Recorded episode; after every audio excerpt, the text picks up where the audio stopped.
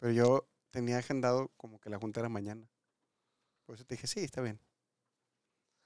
Sí, es lo malo de agendar con padrecitos.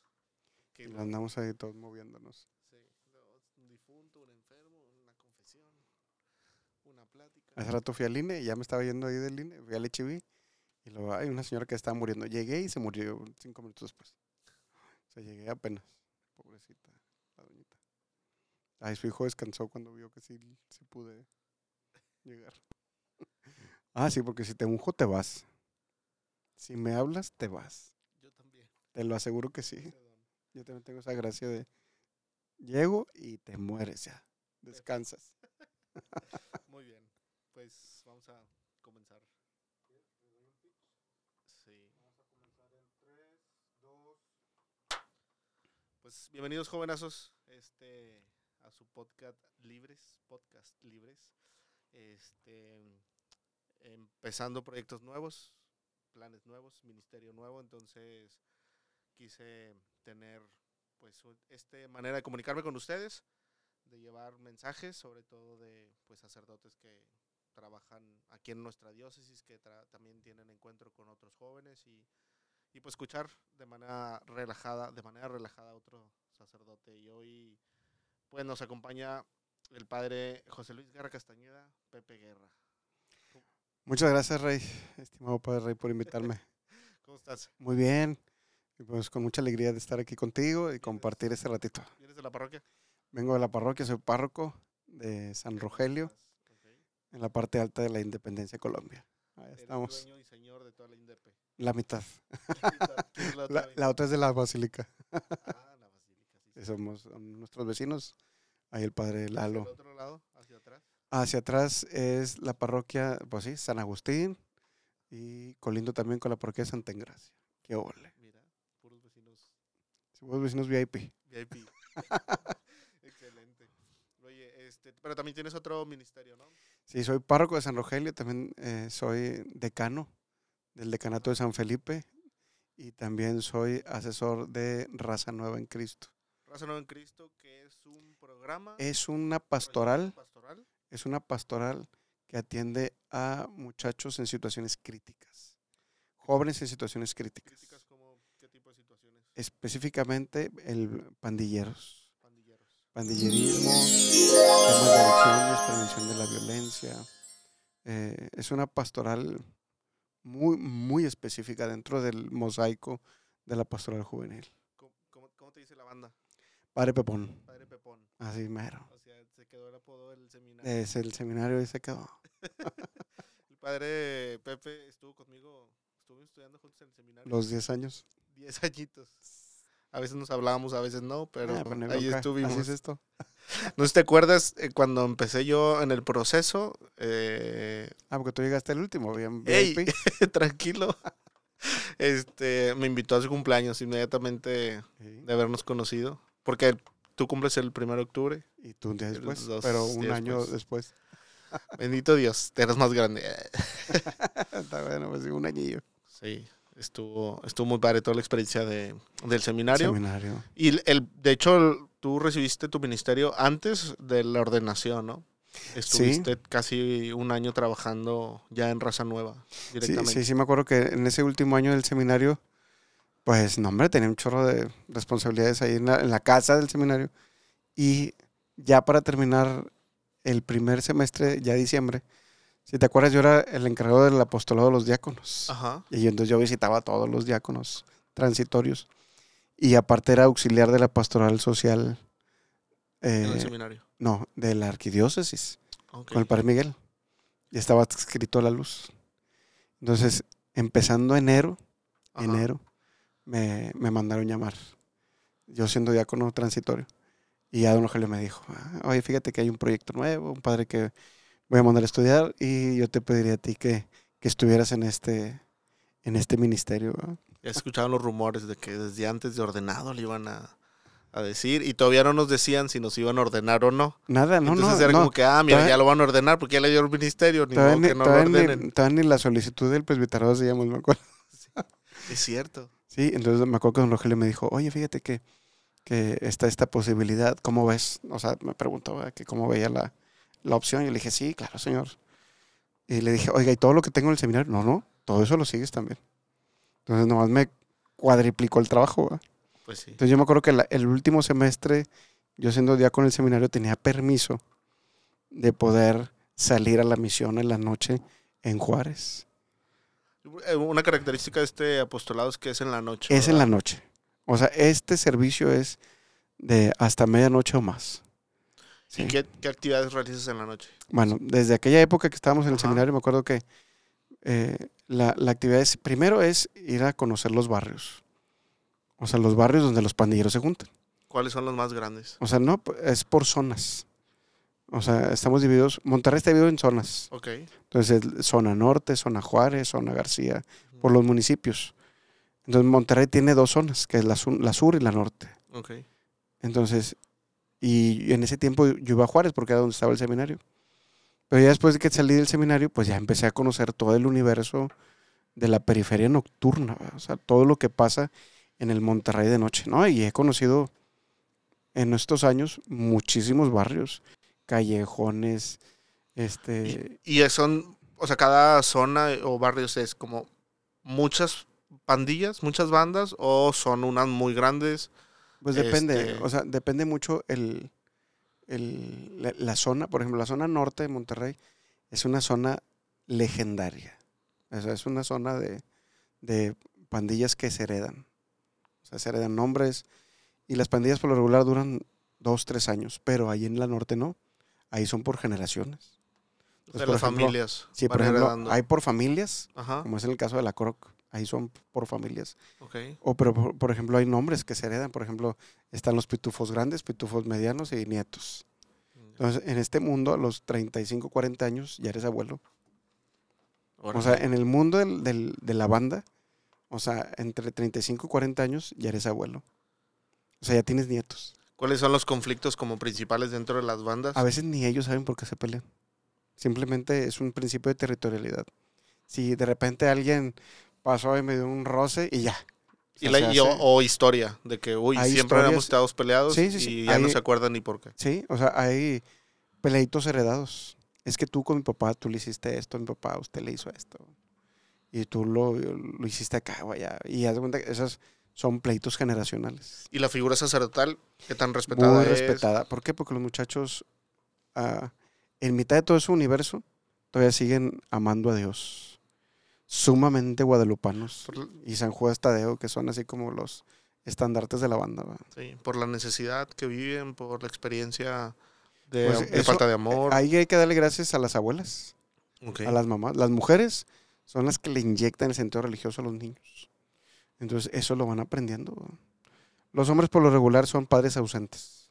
Y en en tu experiencia personal, eh, al principio, digo, llegando a este ministerio, te, te choqueaste, te asustaste. Te... Pues claro que al principio, como no conoces, no Ajá. sabes el lenguaje, el idioma, pues estás susceptible a todo lo que, todo lo que pasa. O sea, no, no, no entiendes cómo la, la dinámica de un barrio. ¿no? Al principio no, no, no sabes qué decir, qué no decir, o cómo decirlo, eh, en qué momento irte, en qué momento quedarte, si es un punto de venta de drogas, eh, o si hay una, una situación de, de riesgo inminente. Al principio no lo sabes identificar ¿La banda te cuida? la banda te cuida y ellos te dicen, hoy no venga. Hoy no venga porque va a pasar esto, hoy no venga porque va a pasar lo otro. Y ahora todo es el mundo de las redes sociales, la, red- la, la banda se comunica por redes sociales. Antes no existía eso, pero de un tiempo para acá eh, la- la- hay grupos gigantes ¿Eso ha hecho que crezcan las pandillas? que se comuniquen. Que se no comuniquen. crezcan, que se comuniquen entre ellas. De hecho, hay un, hay un, pues sí, hay varios, hay varios, varias páginas en Facebook. Por ejemplo, una muy famosa le llama La Banda Loca STM. Ajá. que es un grupo de 50 mil 50 mil miembros. Y órale. Y ese grupo en Raza Nueva nosotros lo iniciamos, pero con otra finalidad y ya ahorita ya tiene otra, otra tendencia, ¿no? La banda está muy interconectada, por ejemplo, con Facebook así. Grupos de Facebook. Antes se les llamaban las conectas, que eran Ajá. como asociación de bandas por zona. Y ahora las conectas son O sea, ci- cibernéticas. súper organizados. Sí, Tienen o sea, hay una, hay una comunicación interbandas. Sí, entonces nosotros tenemos que estar al tiro ¿va? para ver cómo se comunican ahora. ¿va? Y, por ejemplo, mi- la misma gente de las pandillas te va informando, tienes infiltrados o Ellos te cuidan un te chorro. cuidan. Son Solo... Bastantes, bastante, porque no, no te arriesgan. Es más, cuando uno llega a veces en la noche y cuando hay un riesgo inminente, dice, padre, váyase. Pero no porque No- no, no quieren que estés, sí. sino porque te cuidan. Sí, porque ahorita van a venir aquellos y traen armas. O sea, y es riesgo de, de, de balazos. ¿Y te ha tocado así un, momentos críticos? Sí, claro, he estado en balaceras y al piso, simplemente esperas. A que se Con Alba y todo. con- O sea, yo siempre ando con Alba en la noche, siempre, siempre. sí, Alba y Estola. Sí, Alba y Estola, siempre. Entonces, ha habido ocasiones en las que, que, hemos, que hemos- nos ha tocado de todo. Sí. Balaceras, pleitos, golpes, este, eh, ¿cómo se llama? Que te corretean. Bueno, a mí no va, pero entre ellos, eh, Sí. pedradas, ni se diga las pedradonas. Uf. Oye, tienes a un fotógrafo por ahí este que te anda siguiendo como influencer. Hay de todo. Pero, sí, porque ellos son muy, les encantan las fotos. O sea, sí, sí, el tema de los medios, a los muchachos les encanta. sí, porque tienes y aparte es muy bueno. La vez pasada platicábamos que, que tiene muy buen ojo el chavillo para, Ajá. para la fotografía y la luz y la pose. y- Sí, sí, sí. Hay de todo. Y dentro-. Rento- dentro de Raza Nueva tiene como muchos proyectos para ayudarlos, ¿no? Para sí, o sea. Raza Nueva buscamos que sea un proyecto multidisciplinario y, y de alguna manera que se adapte a, la- a lo que la realidad del muchacho, de los muchachos. ¿Qué proyectos tienes? Por ejemplo, eh, ahorita estamos armando una obra de teatro. Ajá. ¿Cuándo eh, se va a en- presentar? En, noviembre, la vamos a presentar en el Auditorio San Pedro. Ok. Entonces es una, es una obra que en pocas palabras es la historia de un barrio. Entonces es la historia de cómo un muchacho cae en el penal. Entonces presentamos la dinámica de lo que ocurre previo Ajá. durante el penal y, y cómo su familia se enfrenta a toda esa historia. ¿va? ¿Y ¿Es una historia de conversión o es una historia para presentar la realidad? Es una historia de conversión, de alguna manera, porque los muchachos, por lo regular, cuando llegan al penal, eh, cambian su perspectiva. El encierro les ayuda para eso también. Sí, la verdad. En la mayoría de los casos. Yo tuve, yo estuve dos años trabajando en, En los- Cadereyta, ¿no? en- uno en Cadereyta y el otro en el Topo. Y sí son realidades muy, muy complejas y, y la Bueno, necesidad de Dios está cuenta que la obra, presente. la obra busca presentar por qué el muchacho cayó ahí. Sí, porque nada más vemos la película dentro del penal. Pero qué es lo que le pasó al niño, qué es lo que le pasó al chavito Sí. para caer ahí. Y por eso siempre la crítica de que, uy, son, son malos, ¿verdad? Qué bueno que Ajá. están ahí, qué bueno que les pasa, pero no sabemos que, pues, toda la historia que hay detrás de cada persona y cómo somos responsables, ¿no? A veces de, a lo mejor no directamente, pero indirectamente eh, la cuestión del trabajo, la cuestión económica, eh, las cero oportunidades de estudio, eh, el ambiente. cómo- O sea, muchas veces crecen condicionados, ¿verdad? Porque su, su, su visión es muy cortita. Pero cuando se dan cuenta que pueden ser muy creativos, cállate. O sea, se convierten en máquinas de, de, de eso mismo, de creatividad.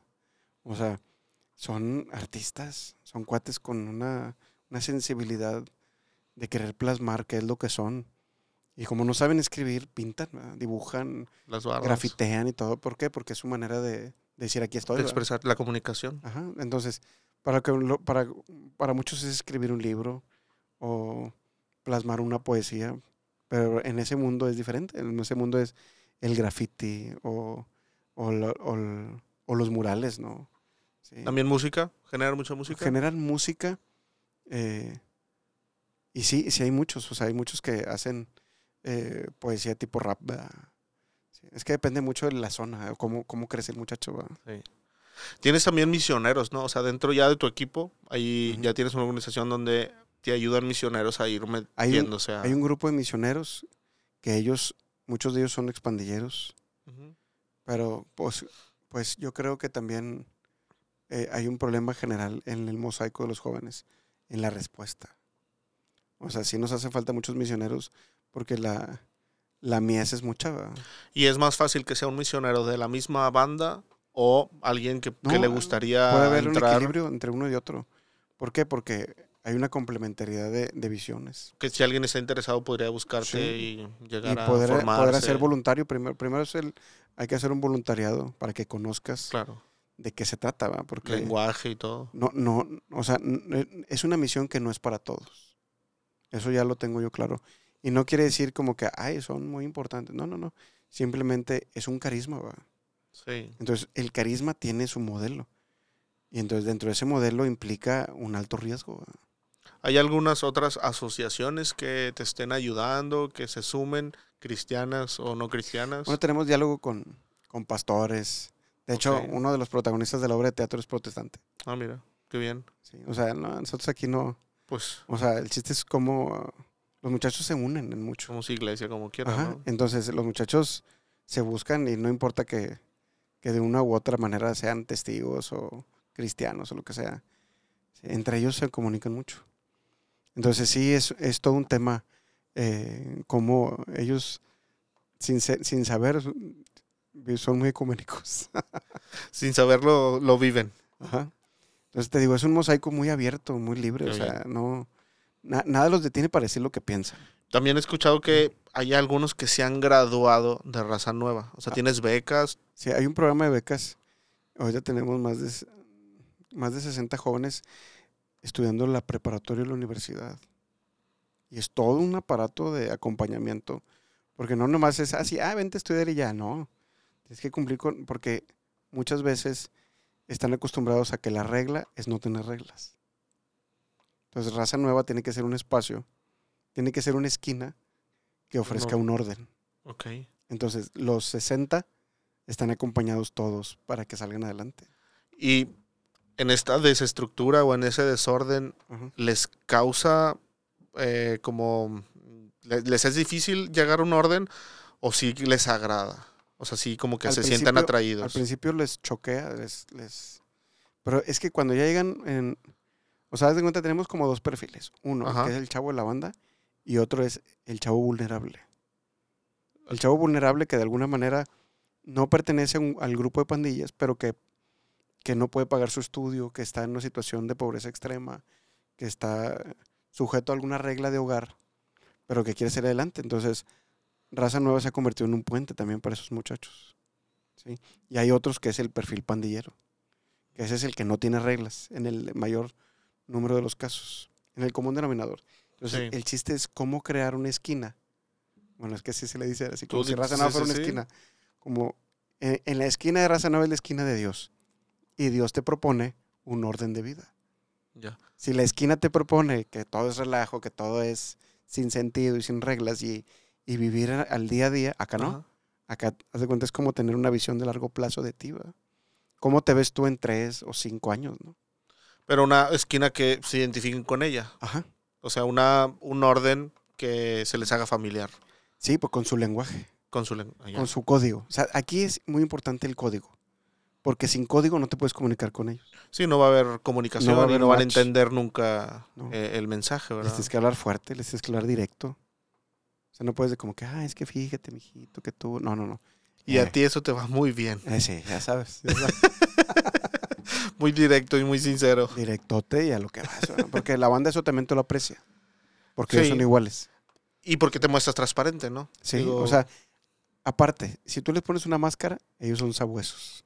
De volada, nah, el padre es por rayo. Nah, el padre esto, el otro. va". De volada te sacan sí. la vuelta, te sacan de que eres falso. Por eso no, aquí se trata de ser como eres. O sea, no se trata que seas uno más de ellos, porque No, no, tampoco porque se trata de ellos, Ajá. sino que el padre tiene autoridad y tiene un una responsabilidad ética, moral, religiosa con ellos. ¿verdad? Y ha ido creciendo todo lo que tienes.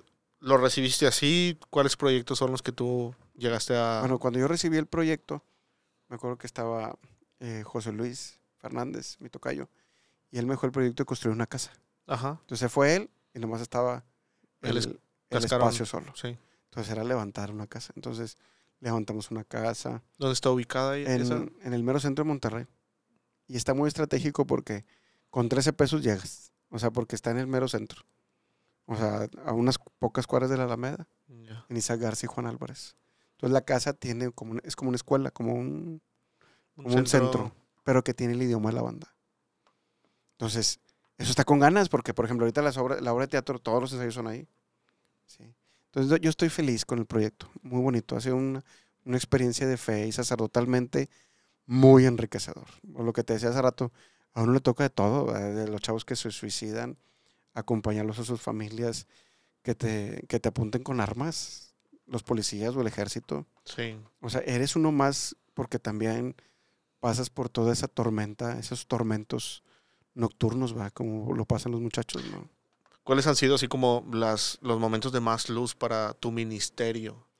Por para ejemplo, tu vida sacerdotal con ese ministerio. por ejemplo, acompañar sacramentalmente muchachos que están a punto de morir por un tema de violencia.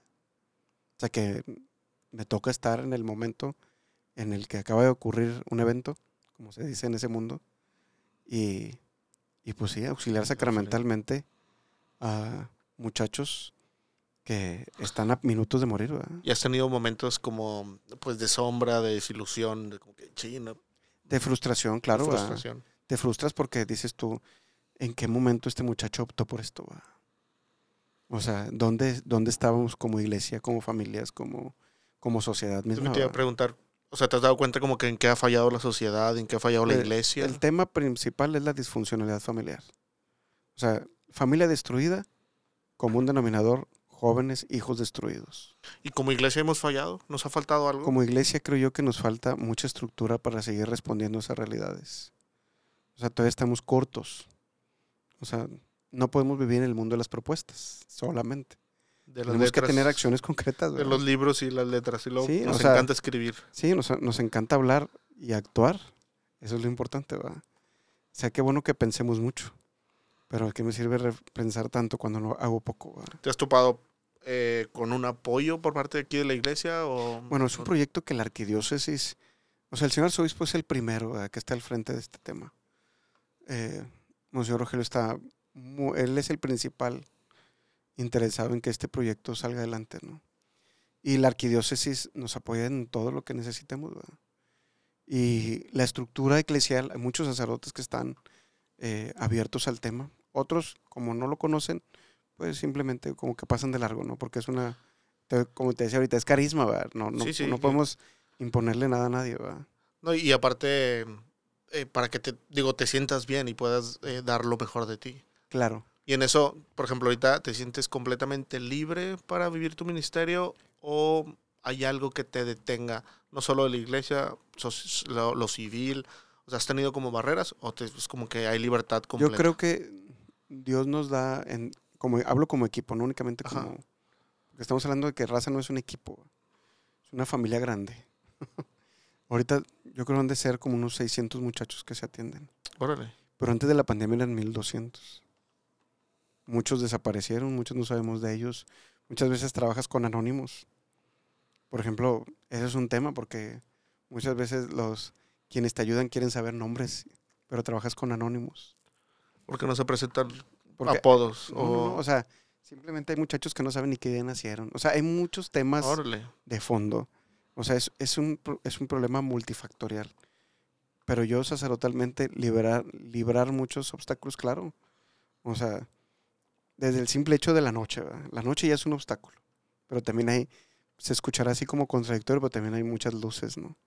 O sea, hay luces en las noches, claro. ¿Por qué? Porque ves a los jóvenes unidos en fraternidad, en hermandad. Se convierten, ellos son familia.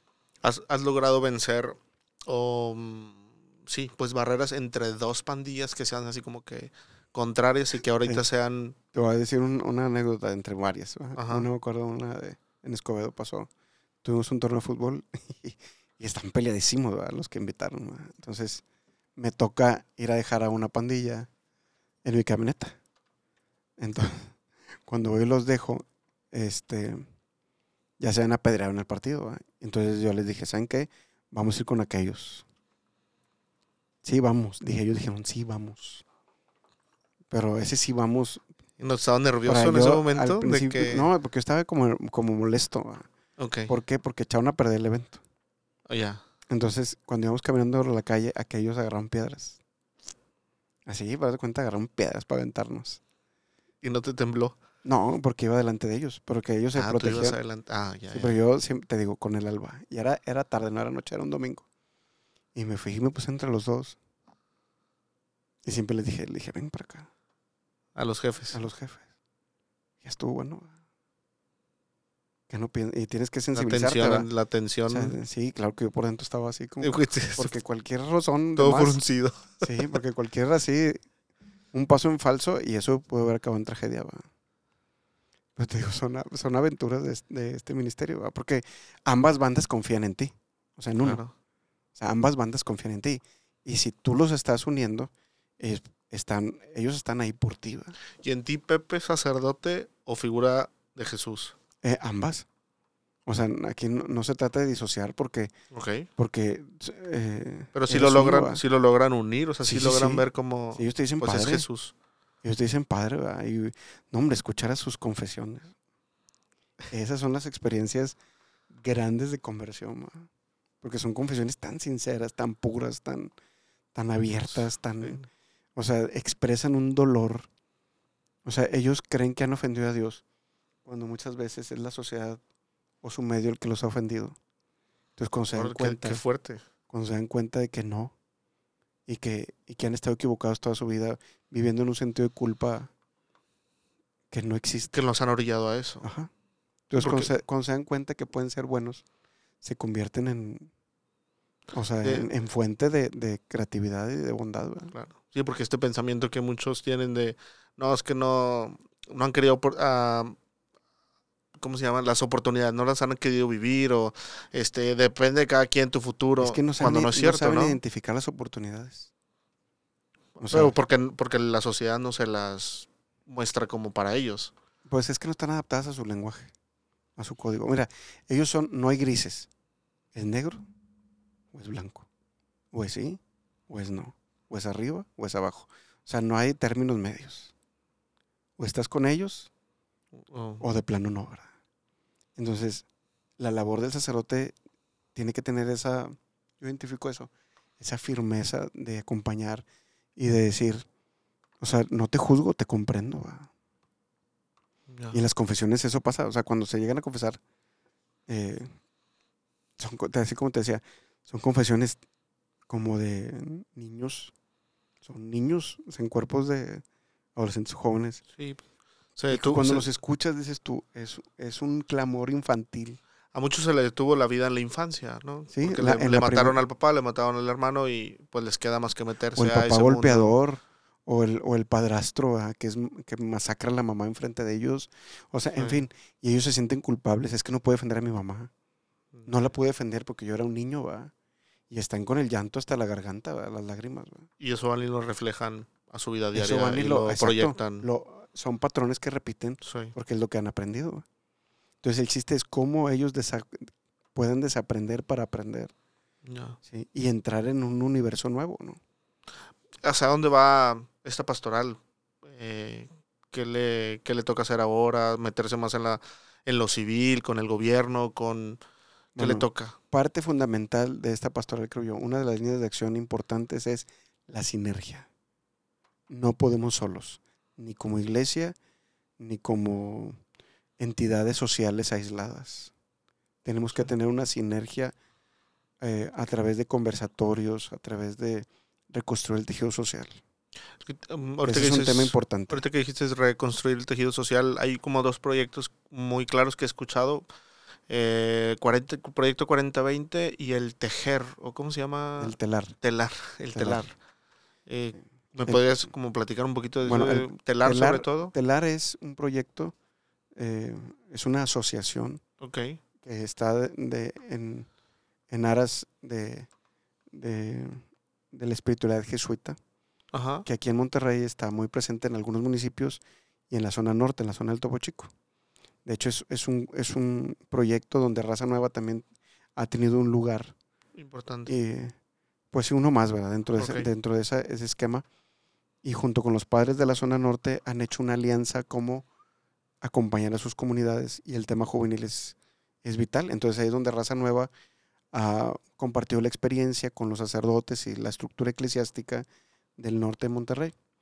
Y el otro El otro- proyecto de Independencia 2040 es un proyecto, pero eh, de predicción. O sea, raza nueva es un tema de prevención. O sea, ya tienes el problema detonado, ya el, muchacho ya está herido. Entonces, ahora, ¿cómo podemos prevenir la herida? ¿Cómo podemos predecir la herida, mejor dicho? En la primera infancia, como decías tú. Entonces, el proyecto Independencia 2040 es un proyecto que busca acompañar al- a, la a los chavos de la banda, pero no en su esquina, desde que están en el vientre de su mamá. Ya. Entonces, el chiste es fortalecer a la mamá, fortalecer a la familia, para que los muchachos Con una de posibilidad. de- mañana tengan más posibilidades de poder sacar la vuelta a la narcocultura. Desde ese entorno, fuera de ese entorno. Desde ese entorno. desde ese entorno cambiarlo. Y el chiste es que son mujeres que acompañan a otras mujeres. Son mamás del- de la propia comunidad ¿sí? que acompañan a otras mamás. No es un proyecto corto. Es un que proyecto ser a 20 años, 20 años. Mínimo 20 años, en el que el muchacho, desde que está en el vie- de- desde que Sí, lo sí, tienes en brazos, o sea, cargas al bebé y dices tú, este es un chavo raza nueva, pero versión baby, es como raza de baby, ¿verdad? Entonces dices tú, ojalá este muchacho hay que acompañarlo para que pueda estudiar, para que que pueda, pueda trabajar, trabajar. Y que, y que pueda. optar por la vida y no por la muerte. Entonces, te adelantas antes de que venga el golpe traumático. Sí, Entonces, fortaleces a la mamá y el recién nacido es el puente con sus hermanos. ¿Y esta experiencia se ha vivido en otros lugares? En ¿O es la Cuatro? Ciénegas, que es el primer proyecto donde nació, y la segunda experiencia es esta, aquí en Monterrey. Sí, entonces, pues estamos bien felices. Ahorita tenemos, Qué bueno. tenemos ahorita 291 bebés acompañados, 291.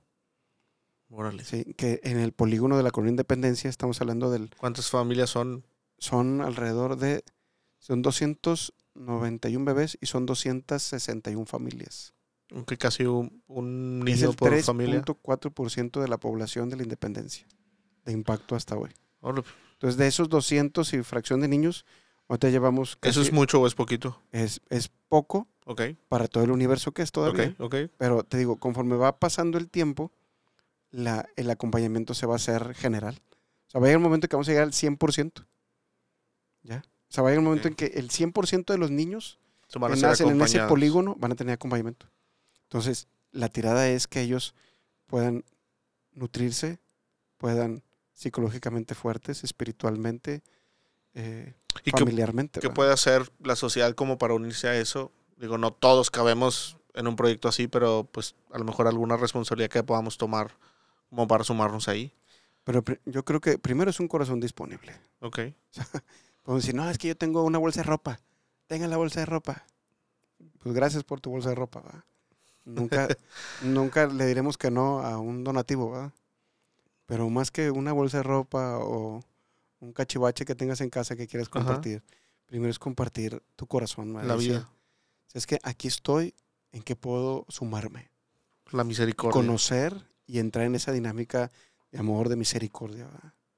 O sea, esta, esta dimensión de acompañamiento implica todas las dimensiones humanas. ¿verdad? Sí, claro, y no, y no porque eh, el otro esté equivocado y necesita misericordia, sino porque tú viviste misericordia. O sea, nosotros hemos vivido el perdón de Dios y en agradecimiento a ese perdón, pues nos toca eh, amar al otro. Es un sentido de corresponsabilidad. de corresponsabilidad, exacto. o sea, el mismo evangelio lo dice, ¿verdad? gratuitamente lo recibiste, gratuitamente es darlo. ¿verdad? Sí. Entonces, la gratuidad se vive en, en una red, lo que decimos ahorita de telar, ¿verdad? Sí. O sea, una red que teje, ¿verdad? Y el plan diocesano que ha propuesto la arquidiócesis Eso va en esa línea. va en esa línea de... Sí, Cómo tejer de tal manera que todos podamos estar dentro de esta red, ¿verdad? todos, de donde todos podamos trabajar en conjunto, ¿verdad? Exacto. Y ir caminando Y no se el trata mismo de lado. como de pisarnos los talones o de jugar competencias, sino se trata de hacer sinergias. Digo, Sí. ahora vamos a estar trabajando mucho con la pastoral juvenil y, y raza nueva. Muchos proyectos que podemos llevar ahí a cabo. Oye, Pepe, ¿te imaginabas cuando, eh, antes de ser seminarista y sacerdote, como un ministerio así? O sea, cuando empezaste a sentir ese llamado, esa inquietud de la vida sacerdotal, como que sí, yo voy a estar como proyectos sociales o de misericordia. Mira, ¿O cuáles eran Yo- tus sueños en yo aquel lo que he entonces? entendido, fíjate, ahorita que esa pregunta es que es un, como una experiencia oscura. La fe es una experiencia oscura. Ajá. ¿Cómo? No sabes a dónde vas, Ok. sabes de dónde vienes, pero vas así con los ojos medio velados. Pero la única seguridad que tienes es que vas de la mano de Dios. Y donde Dios te lleve, es como los niños, ¿verdad? El niño que se agarra de la mano de su papá ni sabe dónde va, ¿verdad? Es como, me imagino así como Isaac y Abraham. Sí. Que Isaac le agarra la mano a Abraham, ¿verdad? Y Abraham lo lleva, A matar. sí, o sea, Al a- sacrificio. al sacrificio, ¿verdad? Y, y Isa- esa pregunta, ¿verdad? Que le hace Isaac a Abraham. Oye, ¿y dónde está el corderito, verdad? Y la, y la respuesta de Abraham, ¿verdad? de fe, ¿verdad? Dios no lo va a dar. proveerá, Dios ¿verdad? proveerá. Dios lo va a dar. Entonces yo creo, así lo entiendo ahora. Cuando estaba chiquillo, pues a lo mejor era así el ímpetu de, no, sí, sí, sí, que vamos y venimos y que orfanatos y que acá y que allá. ¿verdad? Sí, que vamos a ver enfermos y que vamos a ver, vamos a repartir juguetes. Bueno, Y de ahí van haciendo una, un- vamos a decir así, una gradualidad en lo que Dios estaba pidiendo. y en esta experiencia ya de siete años ahora en agosto, eh, ¿tienes todavía como algún sueño, algo distinto o algo que se haya ya concretizado? Dices, ah, bueno, como ya viví esto, sé que puedo aportar ahora en un futuro en mi ministerio esto, puedo soñar sobre algo. Pienso yo que los muchachos son, son hijos que se, va- se renuevan. Cuenta, Dios te presta unos en un tiempo, siguen, y los que siguen, y los que siguen, y los que siguen. Y te das cuenta que los que siguen tienen una necesidad diferente a los que se fueron. O sea, la belleza del ser humano es la diferencia. Que Dios nos ha creado tan diferentes. Y Dios, en las diferencias crecemos. Y cada muchacho es un universo que Dios te presta para que eh, le compartas la grandeza de lo que tú has recibido, como decíamos ahorita. Por eso cada, cada joven tiene una mirada, cada muchacho tiene una, una óptica de la vida y una historia que contar y una historia que sanar. Bueno, es donde me toca ahorita a mí. Yo creo que todos tenemos muchas cosas que sanar en nuestras vidas. Y los muchachos que me toca ahorita son historias de sanación increíbles. A ver si eh, deberías de contactarnos con alguien que venga a compartirnos ahí su, Claro. su historia y su, su conversión y Claro, este claro, hay muchos. amor a Dios. Hay muchos y me lo sé por apodos, va. Sí. Desde tenemos un Maluma, Maluma, hay un Maluma. tenemos un Maluma, tenemos de todo aquí.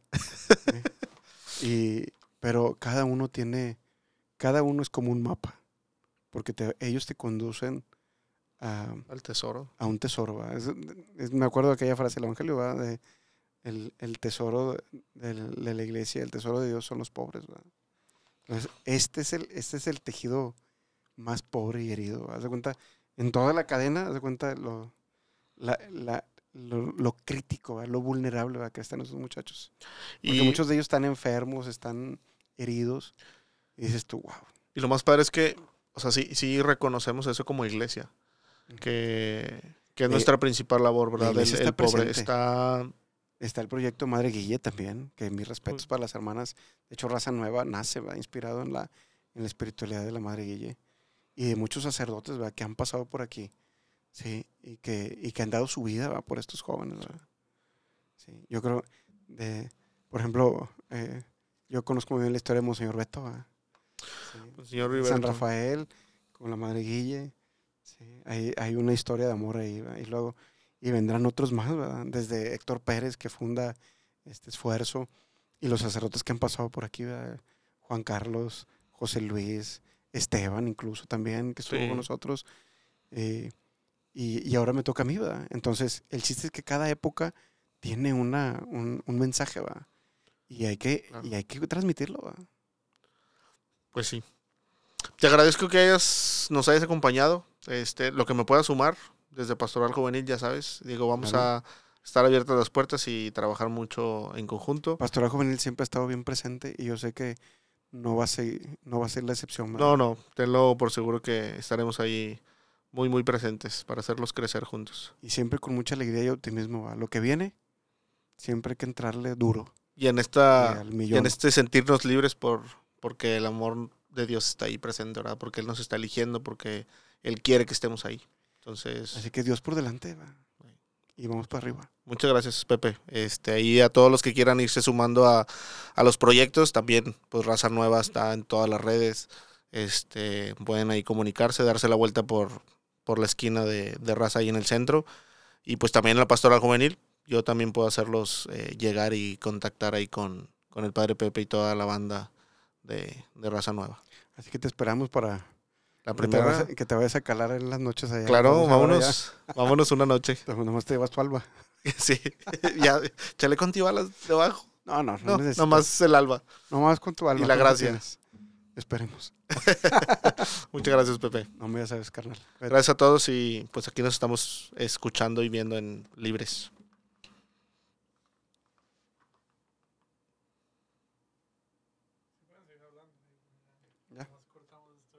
Ah. Oye, no, qué chido. ¿Qué te pareció? Este, no,